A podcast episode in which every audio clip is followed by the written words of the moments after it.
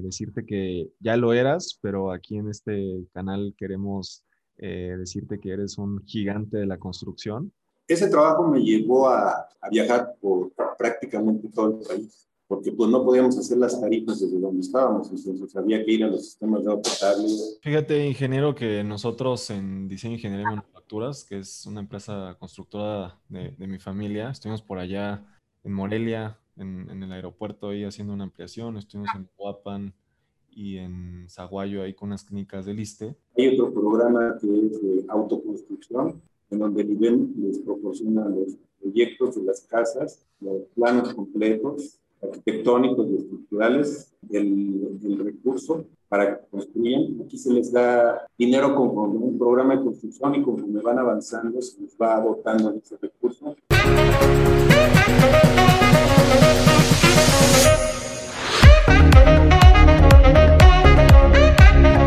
Gigantes de la construcción, bienvenidos a un episodio más de este, el podcast más importante de construcción a nivel hispanohablante.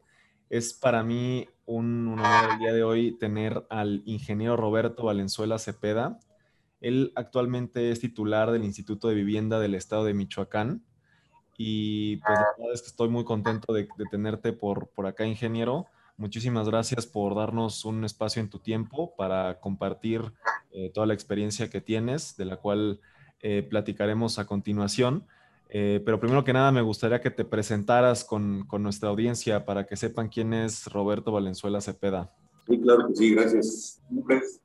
Roberto Valenzuela Cepeda, soy ingeniero civil, egresado de la UNAM, en México. Soy nacido en la Ciudad de México. Tengo ya 36, 37 años viviendo en el interior del país, en diferentes ciudades, porque el trabajo así lo ameritaba. Tengo 47 años de experiencia profesional. Yo empecé desde que estaba todavía como estudiante en la universidad y hasta la fecha que sigo trabajando. Mi, mi ámbito principal en donde yo empecé pues, fue el sector hidráulico y después pues me he desarrollado en otras áreas, tanto en el gobierno como en, en la iniciativa privada. Básicamente, este, ese sería un resumen de quién, quién soy y qué sé hacer. Perfecto, ingeniero. Pues como te comentaba, te tenemos cinco preguntas preparadas. Y para comenzar, justamente me gustaría que hablemos un poco de, del pasado, de lo que has hecho. Eh, y entiendo que te has dedicado ampliamente al tema de la infraestructura hidráulica siempre tuviste esta, esta espinita por el, por el sector hidráulico. Me gustaría que me platicaras ahí ese proceso. Eh, entiendo que eres ingeniero civil, como comentabas, de la Universidad eh, de la UNAM. Me gustaría que nos platicaras qué consideras que fue lo, lo, lo más importante que lograste eh, mientras tuviste estos puestos en, en Conagua y en estas instituciones que se dedican a todo el tema hidráulico. Sí, mira, fíjate que a veces uno no es quien quiere ser, porque cuando uno está joven, pues, está estudiando, pues tú piensas en qué puedes hacer y qué quieres hacer, pero la vida no siempre te lleva por ese lado. Yo em, empecé en el sector hidráulico en el año 1975, siendo todavía estudiante, porque fue una oportunidad de empezar a trabajar. En mi época, por lo menos en mi núcleo familiar, ya, ya existía la necesidad de que más personas de la familia participáramos en el ingreso familiar. Y entonces tuve la oportunidad de ingresar a la entonces Secretaría de Recursos Hidráulicos. Siendo yo estudiante, iba en la mañana a trabajar y iba la, en la tarde. La verdad es que yo como ingeniero civil siempre pensaba que me iba a dedicar 100% a la construcción, pero sobre todo al cálculo de estructuras. A mí, a mí me hacía me gustaba pues irme por el lado de las estructuras, del diseño de estructuras. Sin embargo, las circunstancias me llevaron a recursos hidráulicos y ahí empecé toda mi carrera. Yo ingresé en el año 75 a una dirección que se llamaba Dirección General de Operación de Sistemas de Agua Potable y a donde me pasaron después de hacerme todos los exámenes psicométricos de conocimientos, evaluaciones, etcétera, porque antes en el gobierno sí era, no entrabas nada más porque sí me mandaron a una dirección que se denominaba la Dirección de Tarifas y Promoción. Dentro de eso había una oficina que era la oficina de tarifas. Y la actividad principal en esa oficina era que se elaboraban todas las tarifas de agua potable del país. ¿Y por qué del país? Porque en aquellas épocas el gobierno federal operaba prácticamente el 100% de los sistemas de agua potable de todo el país. Solamente había una parte que eran los puertos y las fronteras, que los operaba la Secretaría del Patrimonio Nacional en aquel entonces. Entonces, mis primeras actividades dentro del sector hidráulico, en el tema de agua potable, hacer los tarifarios y el cálculo de las tarifas para prácticamente muchas ciudades del país. Y pues en ese entonces eh, la tecnología no estaba tan avanzada. Nosotros usábamos una computadora que ocupaba dos pisos del edificio principal de recursos hidráulicos una Burro 6700 que era idéntica a la de la UNAM. Este, llevábamos en carretitas las tarjetas, se perforaban tarjetas y así hacíamos los procesos este, informáticos de aquel entonces. Lo demás se hacía a mano, las proyecciones. Eh, todavía nosotros tuvimos como auxiliares a las secretarias mecanógrafos, que eran las que pasaban en limpio unas sábanas así larguísimas de, que eran las proyecciones, que en aquel entonces derivado a la estabilidad económica que había en el país, los costos y los precios no variaban mucho. Entonces podían hacer proyecciones para el análisis de tarifas hasta de 25 años y las variaciones no eran sustanciales. Los costos de energía eléctrica eran muy estables, los salarios eran estables. A pesar de que en el año 75 hubo aquella devaluación grandísima, ¿no? Cuando el peso pasó de 12.50 a 19 pesos o algo así. No recuerdo. Ese trabajo me llevó a, viajar por prácticamente todo el país, porque pues no podíamos hacer las tarifas desde donde estábamos, entonces había que ir a los sistemas de potable, a recopilar información, a hacer entrevistas, a hacer cotizaciones de precios de materiales, de todo lo que tenía que ver con las tarifas agua. Posteriormente, cuando empiezan a cambiar las denominaciones de las secretarías, desaparecen recursos hidráulicos y, y a nosotros nos pasan a otra que se llamaba de asentamientos humanos y obras públicas. Pero el área de agua potable, tanto el área de construcción como la de operación pasa completo. Y ahí se empiezan con nuevos proyectos que fueron los grandes acueductos que hoy están construidos, fueron los grandes acueductos de los puertos industriales, como Lázaro Cárdenas, Altamira, Salina Cruz, Oaxaca, etcétera, y en donde ya, ya más bien yo tuve la oportunidad no solo de trabajar en la en los temas de la operación de esas obras, sino también en los proyectos y en algunas ocasiones en la supervisión de la construcción de alguna infraestructura. Y así fuimos, fuimos avanzando este, hasta que deja de existir la Secretaría como tal, la Subsecretaría de Infraestructura Hidráulica, y se crea la Comisión Nacional del Agua. Y en la Comisión Nacional del Agua me toca continuar trabajando en la subdirección de operación este, de, lo que eran los grandes acueductos. Y entonces, eh, por esa época, ya para los años 1990, se presenta la oportunidad de que yo salga de la Ciudad de México a trabajar al interior del país. Y el primer lugar a donde me mandan a trabajar es a la ciudad de Zacatecas, al estado de Zacatecas. Y ahí ya llego yo como en una nueva estructura de la Conagua como subgerente de agua potable. De ahí es cuando lo que yo podía hacer se acabó, me cambiaron a Nuevo León, en donde también llegué ya como subgerente de construcción porque hubo un nuevo cambio de estructura en la Conagua, desapareció agua potable, se crearon otras áreas, yo llegué como suplente de construcción a Nuevo León. Y a lo primero que me enfrenté de lo que estaba en proceso en, en Monterrey, y su zona metropolitana, era que en ese entonces, con el plan Monterrey 4, se estaban construyendo las cuatro principales plantas de tratamiento de aguas residuales para Monterrey, con las que se logró captar y tratar prácticamente el 100% de las aguas residuales de Monterrey, las que ya tratadas se vertían otra vez a la cuenca y formaban parte de las aportaciones a los embalses que van y descargan el río Bravo y que se suman al famoso Tratado Internacional de Aguas. Y cambiaron el Michoacán. Eso fue hace 22 años. También me tocó venir a resolver el problema de las plantas de tratamiento de las ciudades de Capo y de la ciudad de Oaxaca bien como gerente de construcción, vimos todos los problemas. Posteriormente, me cambiaron al estado de Guerrero, en donde la problemática es otra, ¿no? Diferente, eh, donde hay una buena cantidad de cultivos de hierro arriba, arriba de 750 hectáreas donde hay exceso de agua para eso, pero que está concentrada en una zona muy pequeña del estado y que el resto del estado sufre por falta de agua.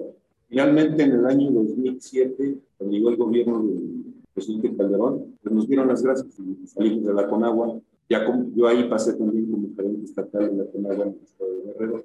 Salimos en el 2007 y empecé un periodo eh, trabajando con, con, la iniciativa privada, primero con el grupo OHL, yo fui cliente de construcción del sistema de emergencia, y entonces el presidente municipal, Pedro Lázaro, me invitó a trabajar en el organismo operador de inicié yo en el organismo operador como director de distribución. Es la actividad principal, es la, la operación de toda la red de puentes de agua. Estando ahí, me llevaron, digo me llevaron porque no me preguntaron, me llevaron a trabajar a México otra vez a la Conagua.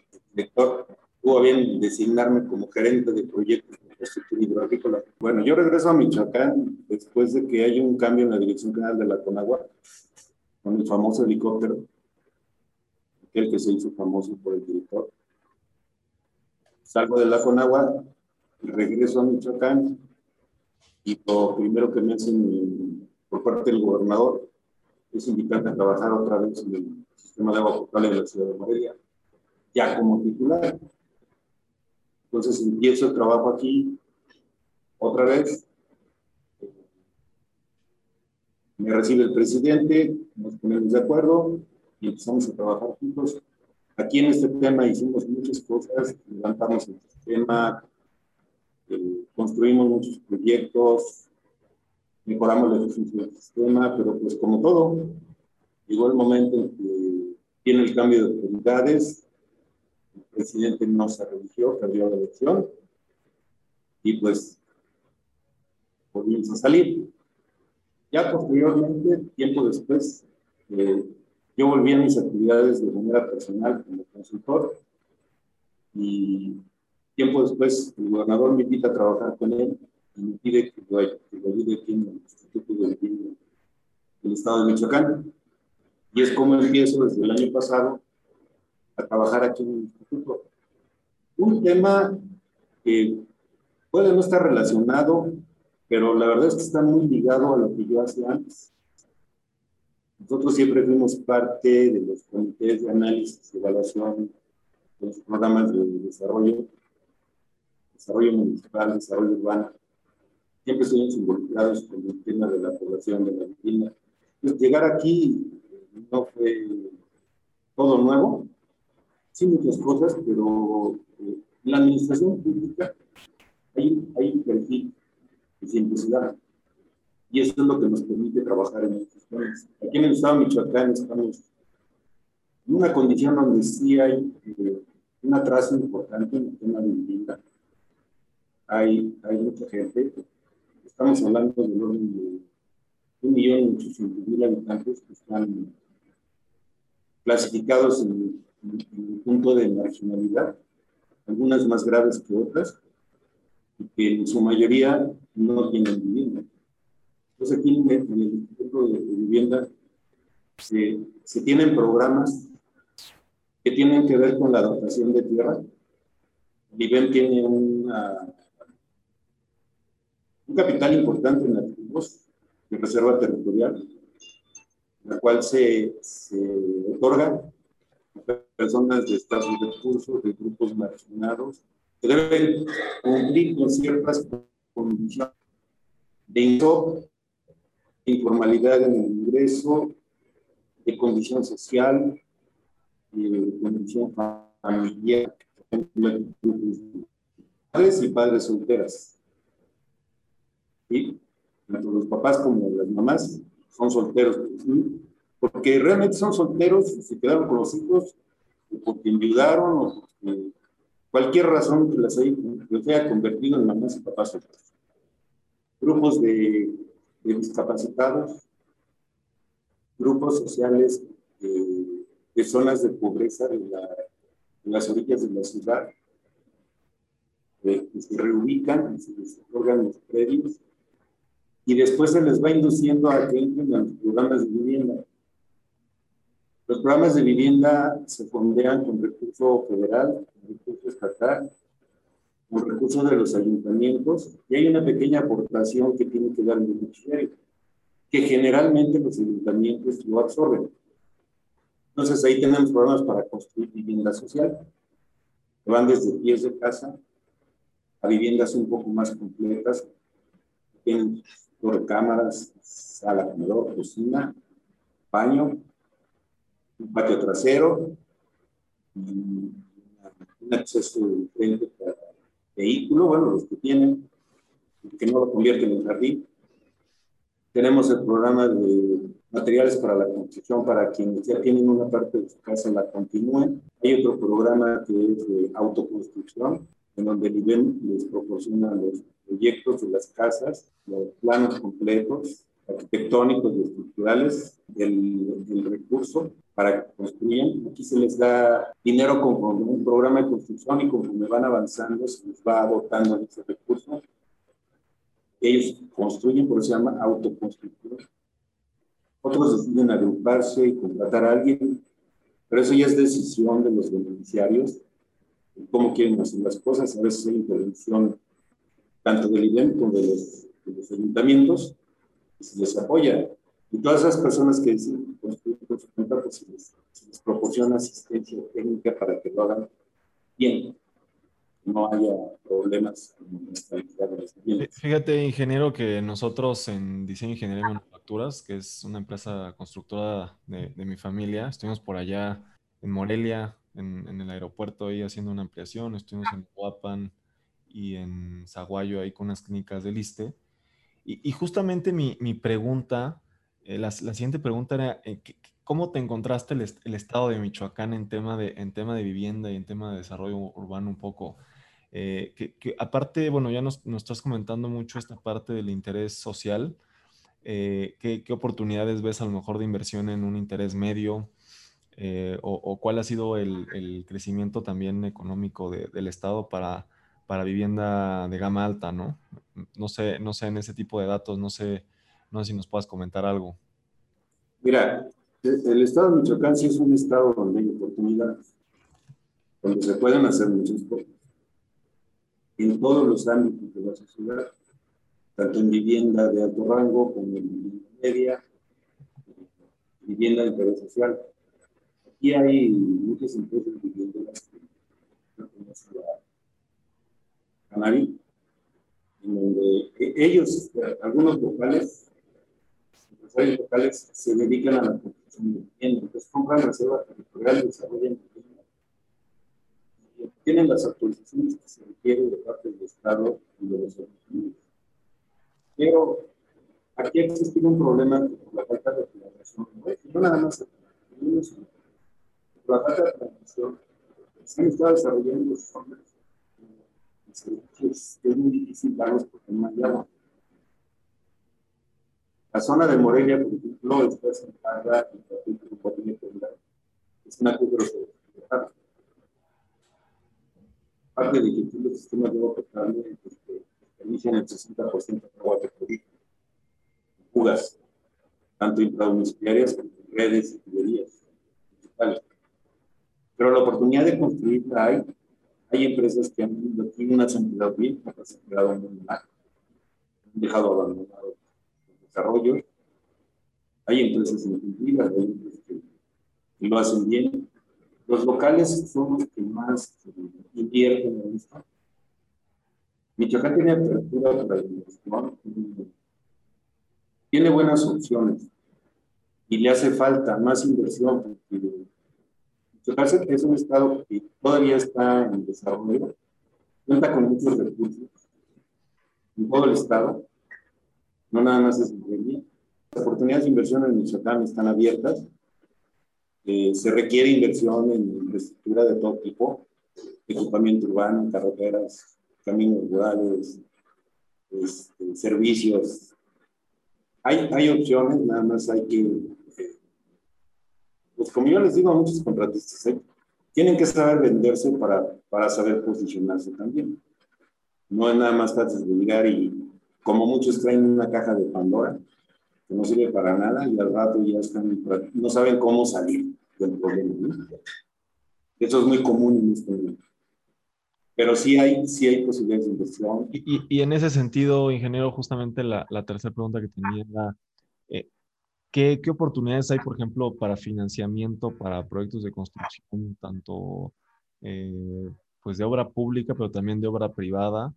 Eh, ya nos platicabas igualmente de, de, los apoyos que dan desde, desde el instituto que tú representas para, para el tema de vivienda, pero ¿qué, qué otro tipo de créditos hipotecarios eh, o qué tan fácil acceso tiene la gente de Michoacán a, a, los créditos hipotecarios? Mira, sí hay, sí hay y sí, y sí, sí existen opciones. Obviamente, para ciertos estratos de la sociedad, los bancos no son la mejor elección porque además pues, no son sujetos de crédito.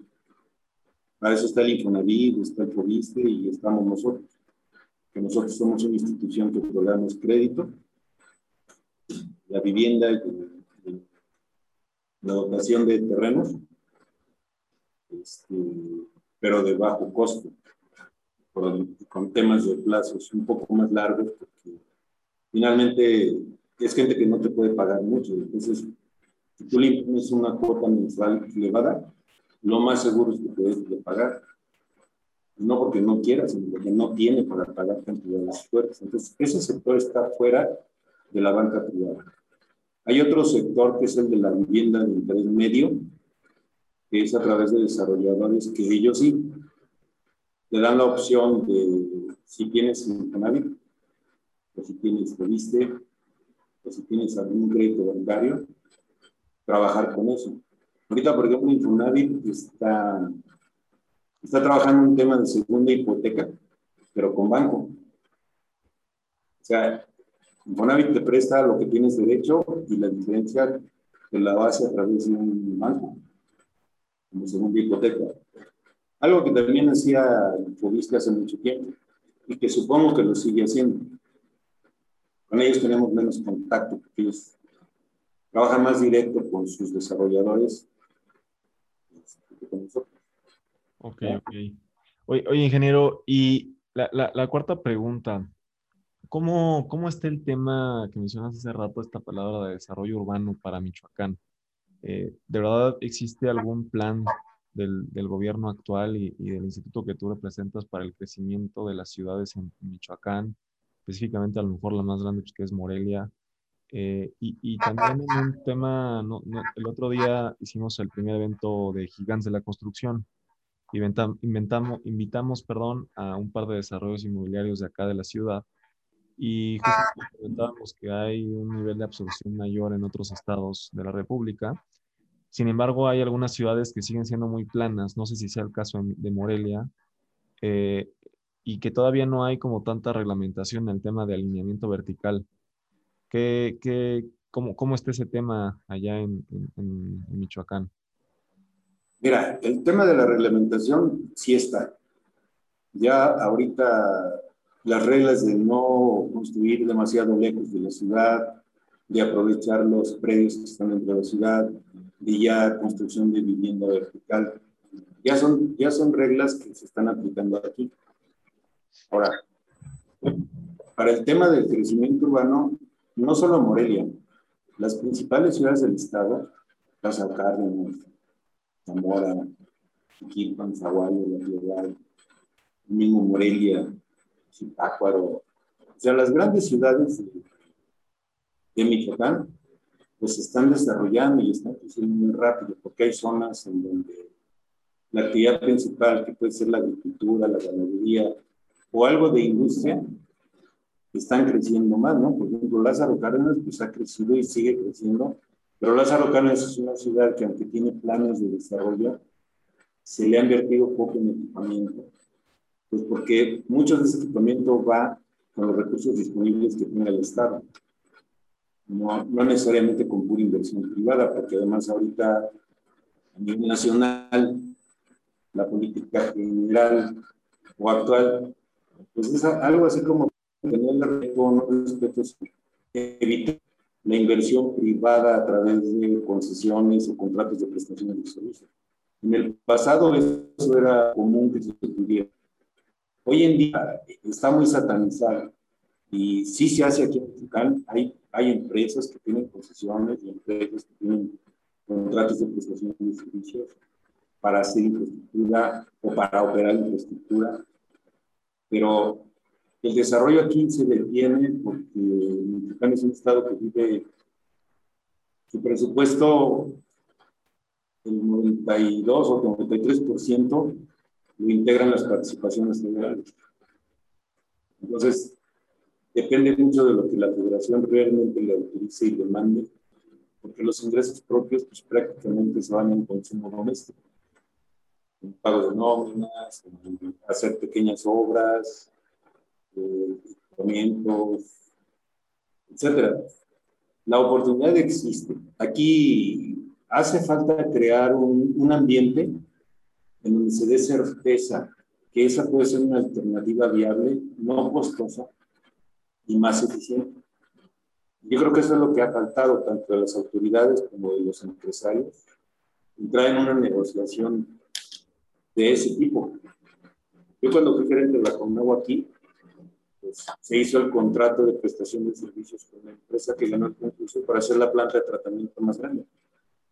Y a la fecha, es un, es un contrato que se vence este año y que, y que tiene la opción de refrendarse por un plazo igual o menor, que siga operando como está y que se construya la ampliación de la segunda etapa de la planta. Y eso es con inversión privada. Y, y, algo que, por ejemplo, aquí no entienden algunos políticos es que muchos de esos trabajos, los créditos que otorga la banca no son a la institución que, que recibe el beneficio, son créditos que se le dan al constructor y el constructor a través de las cuotas mensuales, bimestrales, anuales, es que cobra lo que invierte a través de una estructura muy compleja. Por ejemplo, aquí en, el, en de agua y de saneamiento, se hace a través de un fideicomiso de manobras y el crédito se le otorga a la empresa. Y por ejemplo, aquí el organismo de agua potable le paga Banobras y Banobras le paga a la empresa.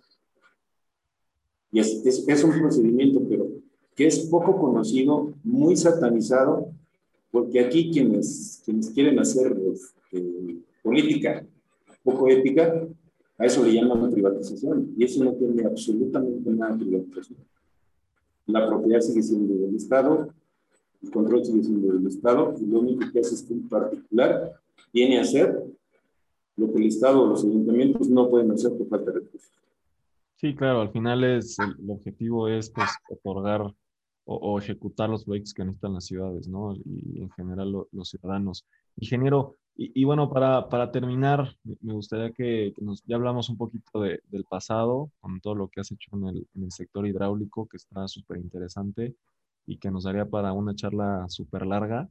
Eh, a veces no, no nos damos cuenta o no dimensionamos que la, la, importancia de estos sistemas hasta que abres la llave y no sale agua. Eh, ya hablamos un poco de, de, lo que está haciendo ahora en, en el tema de la vivienda ¿Qué, ¿Qué, sigue para el ingeniero Roberto Valenzuela Cepeda en los próximos 12 meses, en los próximos 5 años? Y en específico, ¿no? Entre estos dos sectores de vivienda y en el sector hidráulico, que como bien decía, están relacionados, pero pues cada uno tiene como sus especialidades. Platícanos un poco al respecto, ingeniero. Bueno, mira, yo espero poder seguir este, trabajando en la función pública porque pues ahí es donde yo me formé, donde yo me hice ingeniero, donde yo me hice persona, donde aprendí realmente, porque en la escuela pues lo que te dan son las herramientas. Donde aprendes es donde estás desarrollando y haciendo. Entonces, en esta ocasión creo que yo tengo la expectativa de poder seguir un rato más la función pública, pero a su vez yo también ya quiero ir buscando la forma de, de, estar un poco más del lado también la, tema de las consultorías, ya como, como, una actividad mía, no principal porque no, no es mi intención pero sí dentro de unos cinco años, sí estar en ese tema ya.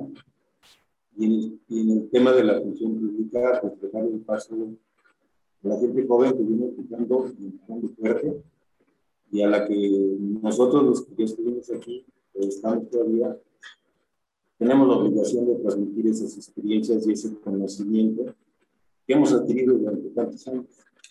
Creo que lo menos que podemos hacer por el país. No llevarnos todo hacia la tumba, sino dejar aquí lo bueno, este, aportar. Pero mi idea es, seguir en esto todavía un rato.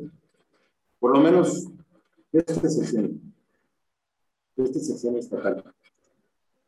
Y, y sí, posteriormente ya dedicarme a la actividad particular personal en los temas de la consultoría, temas que yo he aprendido de otros ingenieros que hemos platicado al respecto, incluso algunos de ellos y que, yo buscaría hacer en ese es, ese es lo que yo veo en el horizonte de, corto y mediano plazo. Y a largo plazo, pues ya es mucho predecir, no sabemos qué pueda pasar. Ahorita aquí en Michoacán pues estamos todavía en un dilema de cómo queda la gubernatura. Ya sabemos cómo queda la de Morelia, pero la gubernatura todavía no se define. Están en un punto porcentual y pues, los votos siguen creciendo de un lado y del otro, y luego se cambian, y luego regresan. Pues hasta que no sea lo de la final, no sabemos este, qué pueda seguir. Pero, sin embargo, yo espero poder seguir todavía un rato más en la función pública y aportar lo que yo pueda y lo que tenga que aportar. Excelente, ingeniero. Y, y si alguien los quiere contactar a, a, usted en específico o al Instituto de la Vivienda del Estado de Michoacán para todo lo que nos platicaste que hacen, ¿dónde lo pueden hacer o por qué medio lo pueden hacer? Mira, ahorita, en este momento es más fácil que nos contacten a través de redes sociales. El Instituto de la Vivienda tiene su portal tanto en Facebook como en Twitter. De hecho, nosotros ahí generalmente sacamos publicaciones, avisos, invitando a la gente que, venga a pagar su están en mora, que vengan a terminar sus trámites que ya se pueden estructurar, y información varia que también se publica en estos medios. Teléfono, sí tenemos, tenemos varios, pero ahorita con la contingencia de la pandemia, estamos restringidos el número de gente. Y, y, sí se contesta el conmutador, pero a veces mucha gente se queja de que nunca contestamos, pero a veces incluso hasta se satura y es difícil estar ahí. Pero sin embargo, sí este, puedo dar el, teléfono, es un conmutador multilínea, este, a donde se pueden comunicar. La clave helada es 443. El teléfono es el 314-1780. Es donde nos pueden este, hallar. Igual aquí, quienes prefieran acudir, Ahorita nosotros estamos trabajando solamente de 9 a 1 de la tarde. Próximamente, en cuanto se liberen un poco más las restricciones, y ya pasamos el semáforo verde, podemos, ya vamos a empezar a trabajar para hacer atención al público de 9 de la mañana a 3 de la tarde. Pero ahorita solamente estamos de 9 a 1. Y te lo comento porque es normal que dicen que luego el gran jefe no quiere hablar con la chusma. No es cierto, aquí no. Aquí yo recibo a quien sea que venga, que traiga un tema que tenga que ver con la institución y con mucho gusto y con muchas ganas lo atendemos y si podemos lo ayudamos. Perfecto, pues me consta porque por eso estamos acá haciendo, haciendo la entrevista, mi querido ingeniero. Tenemos nada más una, una pregunta bonus muy rápida para terminar el, el, el programa con el cual terminamos prácticamente todos los episodios de Gigantes de la Construcción. Y, y, es que yo tengo un sueño de construir la primera ciudad perfecta en la historia de la humanidad, una ciudad 100% inteligente y 100% sustentable, y la queremos construir aquí en América Latina. Desde tu perspectiva y toda tu experiencia en el sector público, en el sector privado, ingeniero, ¿cuáles serían las características de una ciudad perfecta?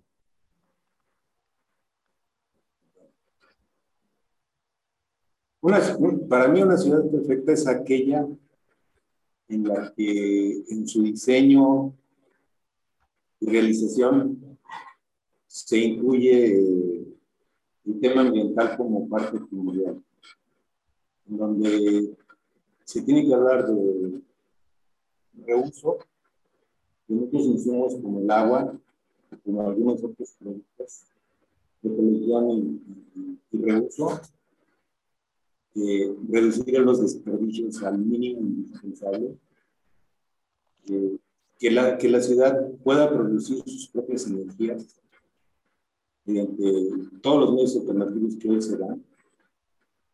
Eh, el hecho de que los espacios de la vivienda sean cómodos, no sean los bonitos de casa de interés social, por ejemplo, no, pues, la gente viva en, espacios adecuados, no amplios, no grandes, que sea una ciudad que tenga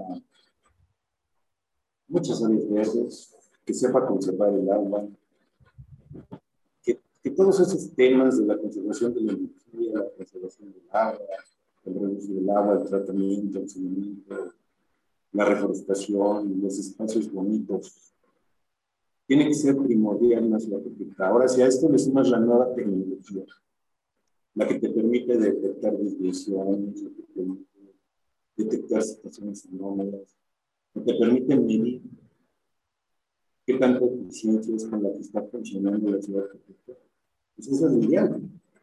Eso sería lo ideal, ¿verdad? Porque tendrías una forma de medir, de darte cuenta en tiempo y forma de qué parte del sistema pudiera tener una próxima falla y ya está. En teoría, la ciudad recta no se debe llegar a la falla, se debe predecir la falla para corregir el activo el menor. Rasgos, para mí, esa sería una ciudad Una ciudad con calles bien trazadas, sin baches, sin topes, sin semáforos, solo señales, que la gente tenga educación, que respete, que sepa ceder el paso, que sepa pararse cuando una persona va a cruzar la calle, no cuando ya está en medio, sino cuando está en la orilla de la banqueta y se intenta escuchar. Todo eso, todo eso integra la ciudad perfecta. Educación, medio ambiente, tecnología.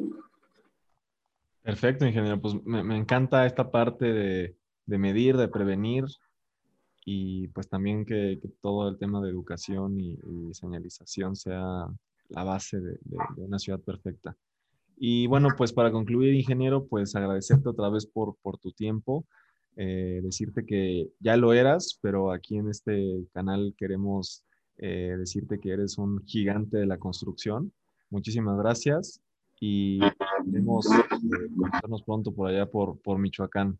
Claro, el día que gustes aquí serás bienvenido te va a gustar porque hoy Morelia, bueno, muchas partes del de Michoacán, pero hoy Morelia yo creo que por todas las razones es la ciudad más bella de este país. Perfecto, pues por allá nos daremos una vuelta, ingeniero. Muchísimas gracias y gracias. muchísimas gracias a todos nuestros, nuestros escuchas. Gracias, hasta luego.